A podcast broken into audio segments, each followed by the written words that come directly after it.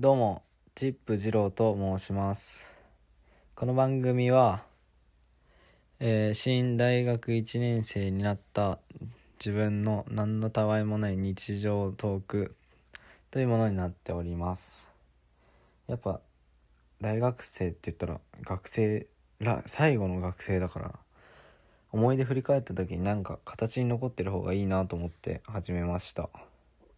まあ第1回なんでそんな話もすることないんですけど、うん、まあやっと入学式とかも最近終わって、これからっていうところなんで、なんだ？